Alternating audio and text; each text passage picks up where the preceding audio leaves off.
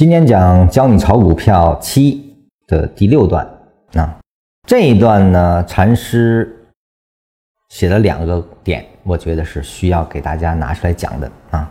一个呢是他强调的是需要严重的关注成分股啊，那么给谁讲的呢？是给一些资金量很大的啊，有一定资金规模的。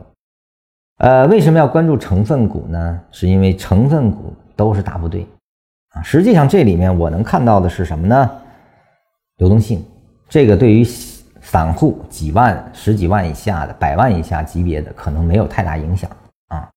呃，但是如果你的资金够大，那可能小盘股就容不下了啊。哪怕你在这个股票上拿了一个，比如说十倍的利润，你看到它要出局了，你把它卖的时候，那个时候你要不在左侧卖，等它承接很爆的时候，你就去卖的话。你在右侧确认走弱，你再来卖的话，可能你的这个出场就会导致它回落很多啊。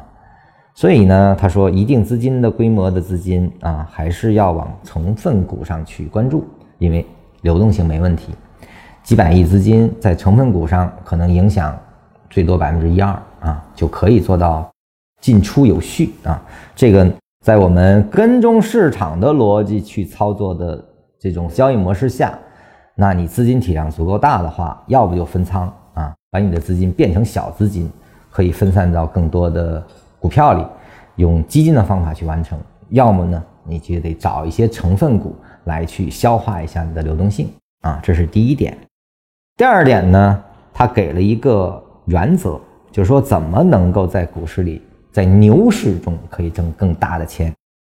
他就说只有一个原则啊，这个原则。就是避开大的回档，借回档踏准轮动节奏。那么避开大的回档，这个你要对技术面理解不好的人啊，那确实是做不到的，因为基本面没有太大变化。能够影响市场较大回档的，那一定是情绪，一定是短线资金出逃导致的啊。也就是说，资金的调仓换股这些东西，你能看得懂，你才可以说能避开大的回档。它是有一定的技术含量的，它不是一简单的话，这个需要去学习。呃，我认为第六段里能给我们最大的提示的是后面这句：千万别相信什么基本面的忽悠。特别对于散户来说，最多也就一亿几千万，有必要研究什么基本面吗？所谓基本面只是一个由头，给自己壮胆和忽悠别人用的。对基本面，只要知道别人心目中的基本面以及相应影响就可以了，自己千万别信。这是非常非常重要的一段话啊！我们看到啊，这段话里禅师用了两个忽悠，别信基本面的忽悠。这个基本面是什么？是给自己壮胆和忽悠别人用的啊？啥叫忽悠？忽悠就是别人希望你相信的内容，这叫忽悠。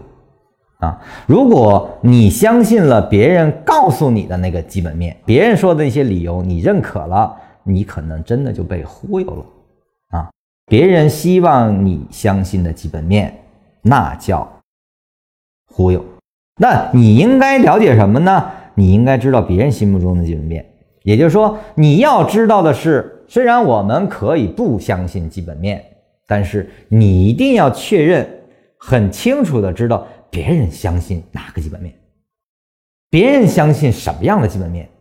别人相信什么样的基本面？他会干什么事儿？这叫博弈。也就是说，这里面实际上禅师是非常清晰的在解释博弈是什么。博弈是什么呢？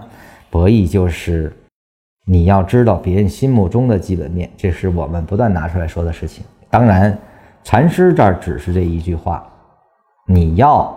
知道别人心目中的那个基本面啊，就是别人相信的那个。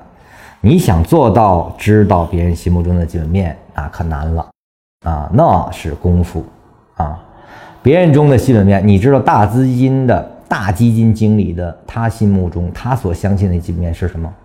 如果你没有这方面的知识储备，没有这方面的历练，没有跟大基金经理们聊过，你是不知道的啊。